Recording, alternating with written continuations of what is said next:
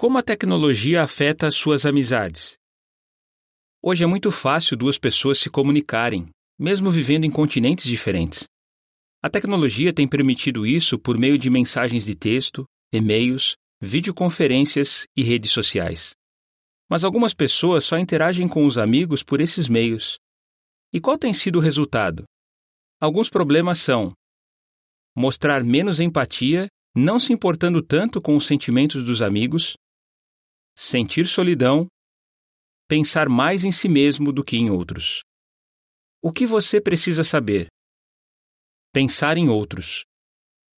Para entender o sentimento de outra pessoa, nós precisamos tirar um tempo para pensar nela. Só que isso pode ser difícil quando temos um monte de postagens e mensagens para ler. Se não tomarmos cuidado, essa avalanche de mensagens pode nos levar a pensar que responder os amigos é uma tarefa chata. Nós só queremos limpar nossa caixa de entrada e nem pensamos tanto em ajudar o nosso amigo. Para você pensar, como você pode mostrar empatia quando usa a tecnologia para falar com os amigos? Solidão. Um estudo mostrou que muitas pessoas se sentem piores depois de passarem tempo nas redes sociais. Os pesquisadores concluíram que ver fotos e atualizações de outros deixam as pessoas com a sensação de que foi uma total perda de tempo. Além disso, ver as fotos interessantes que outros postam pode levar a pessoa a comparar sua vida com a de outros. Ela pode ficar com a impressão de que, enquanto todo mundo está se divertindo, nada de bom está acontecendo na vida dela para você pensar. Ao usar as redes sociais, como você pode evitar ficar se comparando com outros? Primeiro eu. Uma professora observou que alguns dos seus alunos eram egoístas e, quando faziam amizades, sua principal preocupação era: o que eu vou ganhar com isso? A pessoa que pensa assim poderia começar a ver os amigos como um telefone celular, que pode ser usado e desligado quando ela quiser. Para você pensar, Será que as postagens que você faz na internet mostram que você tem a tendência de ser competitivo e de só pensar em você mesmo? O que você pode fazer? Analise como você usa a tecnologia.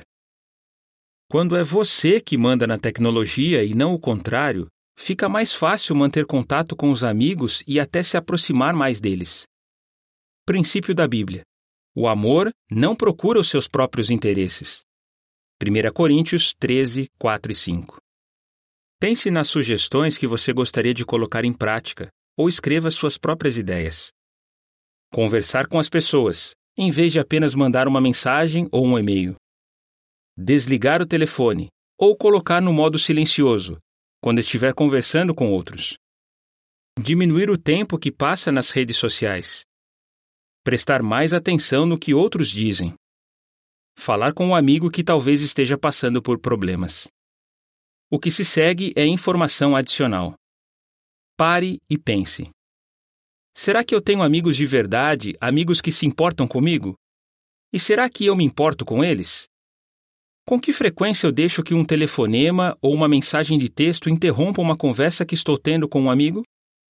Será que as fotos e os comentários que eu posto nas redes sociais dão a impressão de que eu só penso em mim mesmo? Como eu me sinto depois de ficar navegando pelas redes sociais? Que ajustes eu poderia fazer para que a tecnologia não me impeça de fazer amigos de verdade?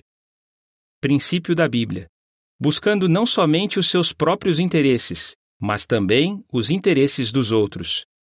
Filipenses 2:4 Ter amigos exige tempo e esforço. Então, sendo bem sincera, você acaba tendo poucos amigos de verdade. Mas o importante não é a quantidade, mas sim a qualidade. Amigos de verdade querem o que é melhor para você e você quer o que é melhor para eles.